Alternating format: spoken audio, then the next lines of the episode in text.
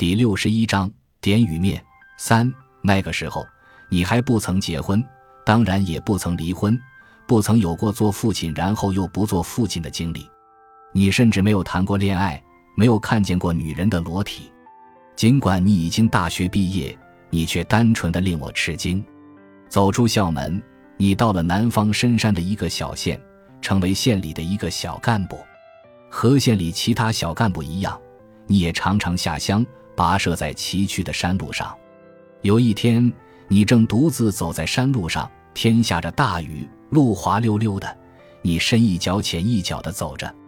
远远看去，你头戴斗笠，身披塑料薄膜，就是罩在水稻秧田上的那种塑料薄膜的身影，很像一个农民。你刚从公社开会回来，要回到你蹲点的那个生产队去，在公社办公室里。一边听着县和公社的头头们布置工作，你一边随手翻看近些天的报纸。你的目光在一幅照片上停住了，那是当时报纸上常见的那种党和国家领导人接见外宾的照片，而你竟在上面发现了一个熟悉的面影。相应的文字说明证实了你的发现，他是你的一个昔日的朋友，不过你们之间已经久无联系了。当你满身泥水地跋涉在滂沱山雨中时，你鲜明地感觉到你离北京已经多么遥远，离一切成功和名声从来并且将永远多么遥远。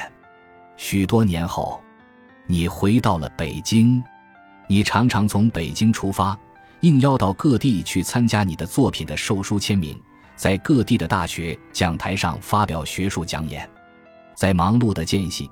你会突然想起那次雨中的跋涉，可是丝毫没有感受到所谓成功的喜悦。无论你今天得到了什么，以后还会得到什么，你都不能使那个在雨中跋涉的青年感到慰藉。为此，你心中弥漫开一种无奈的悲伤。回过头看，你无法否认时代发生了沧桑之变，这种变化似乎也改变了你的命运。但你立刻意识到，在这里用“命运”这个词未免夸张，变换的只是场景和角色，但内在的命运却不会改变。你终于发现，你是属于深山的，在仅仅属于你的绵亘无际的空寂的深山中，你始终是那个踽踽独行的身影。感谢您的收听，本集已经播讲完毕。喜欢请订阅专辑，关注主播。主页更多精彩内容等着你。